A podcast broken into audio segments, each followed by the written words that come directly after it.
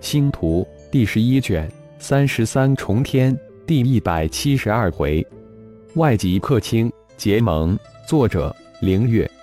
演播：山灵子。当顶天降下云端，将本命祭坛收入灵魂空间之中后，顶天从高空直落而下，轰的一声，如同一块巨石撞上大地一般，地面也震动起来。三弟突破到天际了。顶战、顶斗两兄弟第一个上前，恭喜大祭司！十五个大长老以及一众战士皆大声恭贺，声音震天动地。也恭喜大哥、二哥突破到八级。顶天哈哈一笑，没想到原本计划只闭关修炼一个月，却一晃就修炼了六个月。众长老同喜。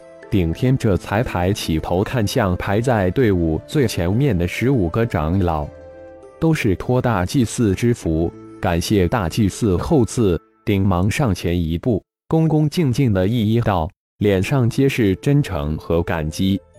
只要大祭司用心抚佑，将部落发展壮大，部落辉煌也是大长老的辉煌。顶天笑着说道：“大祭司，请放心。”我等一定全心全力的辅助大公子，跟随大祭司之后，创造部落的辉煌。十五位大长老可都是人老成精的角色，那能听不明白顶天言中之意，自是齐声应道：“我相信大家也会尽力帮助大家登临神坛，共创属于我们的辉煌。”顶天最后一句如同一滴水落进沸油之中。顿时在众人心中激起千尺浪，虎虎虎，吼声四起，激荡着这片天地。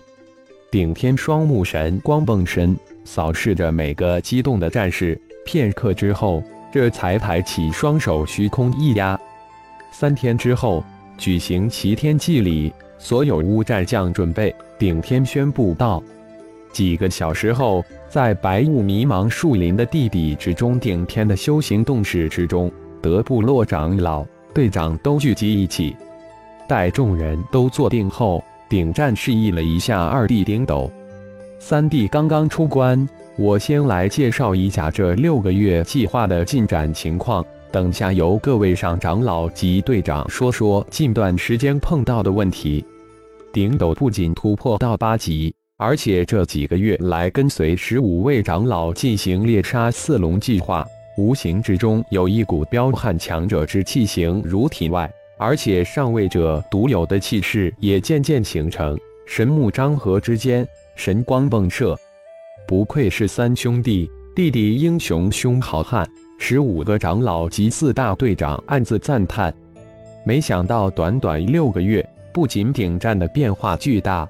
顶斗的变化也如此之大，有股天生的首领气质在缓缓绽放，不愧是未来族长。顶天也是暗自称道。看看顶战、顶斗二兄弟不经意之间散发出的上位之气，再看看一脸平静稳如泰山而坐的大祭司顶天，喜怒内涵之下尽显其高深莫测。这三兄弟一个胜似一个，十五个长老心惊不已。也兴奋莫名。六个月来，联合雀上一帮前辈，我们一共灭杀了三百头刺龙，其中一百头刺龙尸体给了雀上前辈他们，我们留了二百头。我们现在拥有的食物大概可以支撑一年半的时间，当然不包括在能猎杀的刺龙。一百八十位乌战将在兽潮之中历练，皆达到了六级顶峰。现在就等三弟为他们举行齐天祭礼了。说到这里，顶斗看了一眼顶天，见其没有问什么的意思，于是继续介绍道：“鼎立、鼎剑、鼎勇五位前辈在顶芒大长老的邀请之下，也加入了我们部落，也单等三弟为他们五位长老举行祭礼。”雀上等一众其他族前辈也有一丝，愿意成为我们部落的外籍客卿长，还有雀顶部落愿意与我们部落结盟。顶斗一口气将这六个月的基本情况说了出来，说完以后，这才转过头来看了一眼三弟顶天。大哥，猎杀四龙的计划还在进行吧？现在应该不是那么容易吧？顶天这才接口，笑着问道：“嗯，雀上前辈他们早就退出了猎杀联合队伍，他们的伤亡很严重。越往中心范围，刺龙也越强大，估计内围的刺龙可能达到九级。为了尽量减小受伤，鼎力五位长老也多次受伤。”我们不得不小心谨慎。现在猎杀四龙变得无比艰难。顶战说到这里，心里有些发悸，不怎么敢直视顶天。说到底，这十五位长老得之不易，他不想让他们出现伤亡，因此有些束手束脚之感。顶芒大长老，六个月的搏杀有何感觉？顶天没有理会顶战的感觉，而是眼珠一转。问道：“感觉距离九级只差那么一步，但却无论如何都无法迈出这一步。可能是在这小世界无法吸收蛮荒之气吧。我有种感觉，只要一脱离小世界，会立即突破到九级。”顶芒将自己的感受一五一十的讲了出来。嗯，我们九个也都有那种玄妙的感觉。顶空几人也接口道。屠灭刺龙是我们计划中的第一个环节，必须要完成。但以我们现在的力量，还真很困难，必须提升队伍的整体力量。看来我们的计划要调整一下。如何调整？顶战见三弟并没有责怪自己的意思，也放下心来。顶芒等十位长老，你们也准备一下，齐天祭礼之后三天。我会为你们十位大长老再举行齐神祭礼，谢谢大祭司。顶芒十人大喜过望，齐齐站起来，恭敬地对顶天行了一礼。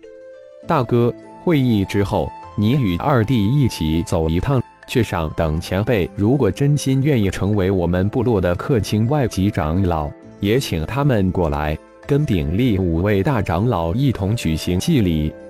我们要联合能联合的一切力量，这样才能破开小世界，成功脱离。因此，确定不是想与我们结盟吗？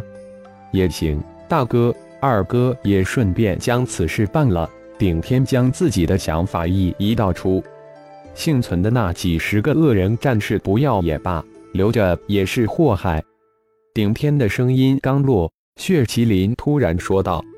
至于那几十个恶人及归人，血大人不要嘴馋，我留着有用，而且还是大用。顶天嘿嘿一笑说道：“如果是为进阶天际之前，或许就听信血麒麟之言，灭了完事。但现在一切都不同了。”一众长老及队长皆是一寒，嘴馋是什么意思？他们当然有切身的体会，在整个部落之中。也唯有大祭司顶天不惧巫贤血大人，其余人等见血麒麟比老鼠见到猫还甚之。嗯，那就留给你吧。说完，血麒麟再一次一言不发，如同一尊化石一般坐在那里。感谢朋友们的收听，更多精彩章节，请听下回分解。